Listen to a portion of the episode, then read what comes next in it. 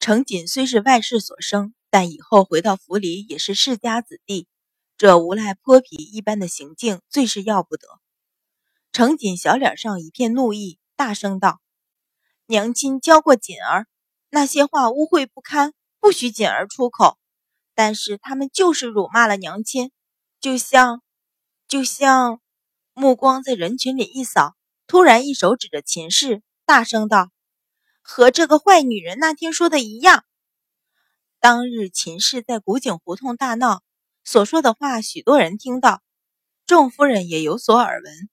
此时闻言，心中便有些明白，瞧向秦山的目光便多了些鄙夷。秦氏一个妇人说出那些话来，已经给阮相府丢尽颜面。秦山一个未出阁的女儿家，一张嘴竟然也不干不净。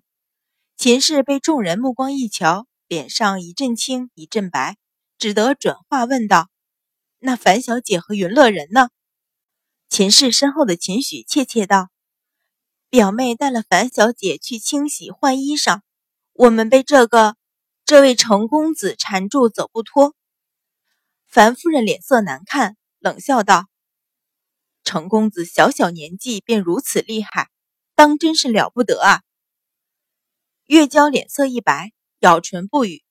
程夫人却淡淡一笑，说道：“是啊，小小年纪便知道维护娘亲，不被坏人欺负，好孩子。”向程锦招招手：“孩子，来过来，看看伤到没有。”程锦自幼被人嗤笑，除去自己的娘亲和下人。从没有人对自己和颜悦色，打了人竟然还夸个好字，不由一呆。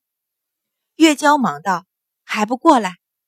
程锦见他脸色不善，只得磨磨蹭蹭过来，垂头唤道：“娘。”程夫人含笑向他打量，但见一身紫色小袍子上溅上了许多黄色的秽物，想起刚才秦山的话，不由好笑，柔声道。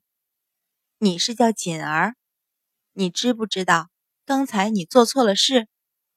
程锦皱的抬头，迅速向程夫人扫了一眼，张嘴正要说话，触上月娇的眸子，又咬着唇垂下头去，一张小脸却全是倔强。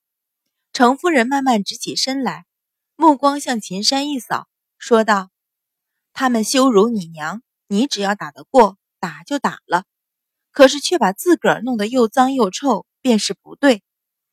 程锦一怔，迅速抬起头来望着他，在场众人更是听得一愣一愣发怔。本来以为程锦还没进府就闯出这么大祸来，程夫人定会立威，哪知道他竟然不但夸打得好，还说程锦只错在把自己弄脏。月娇也大感意外，小声唤道：“夫人。”程夫人微微一笑，牵了程锦的小手，转向月娇问道：“锦儿的衣裳弄脏，不知何处可以清洗？”月娇微微抿唇，目光迅速向秦氏一扫，说道：“昨夜妾身住在流华院。”程夫人点头道：“那便走吧。”俯身向秦氏辞了一礼，带着月娇和程锦扬长而去。众人怔怔地瞧着三人的背影。都是说不出话来，这位御史夫人也太护短了吧！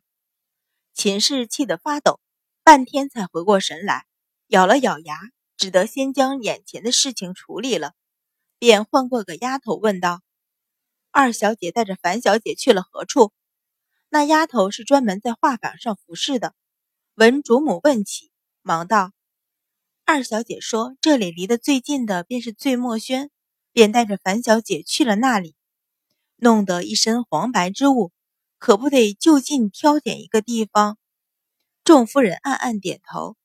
秦氏向樊夫人施了一礼，说道：“既然如此，便请夫人一同去看看吧。”又向旁的夫人一望，说道：“还请各位夫人见谅，先回彩棚接着听戏吧。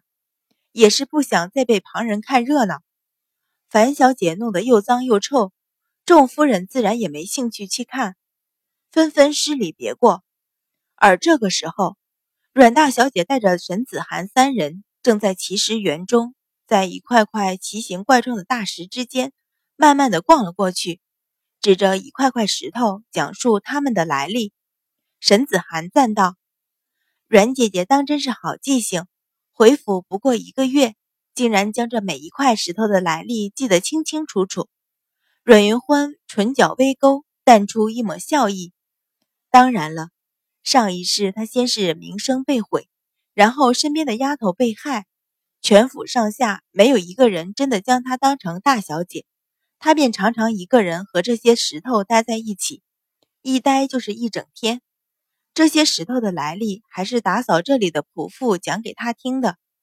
哪知他没有应声，却听见一个清润的声音接口道：“阮大小姐岂止是有一副好记性，还富有乾坤，胸怀天地呢。”